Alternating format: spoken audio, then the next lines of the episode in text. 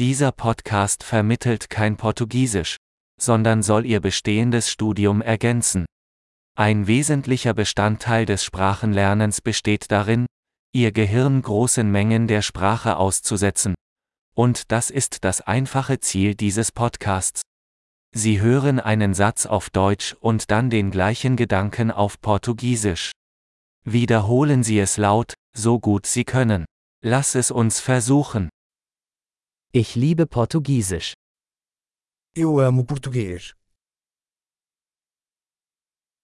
Großartig! Wie Sie vielleicht schon erkennen können, verwenden wir zur Erzeugung des Tons moderne Sprachsynthese-Technologie.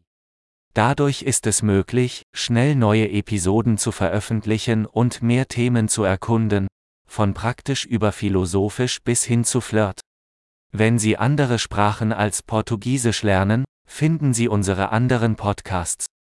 Der Name ist genau wie portugiesischer Lernbeschleuniger, aber mit dem anderen Sprachnamen. Viel Spaß beim Sprachenlernen!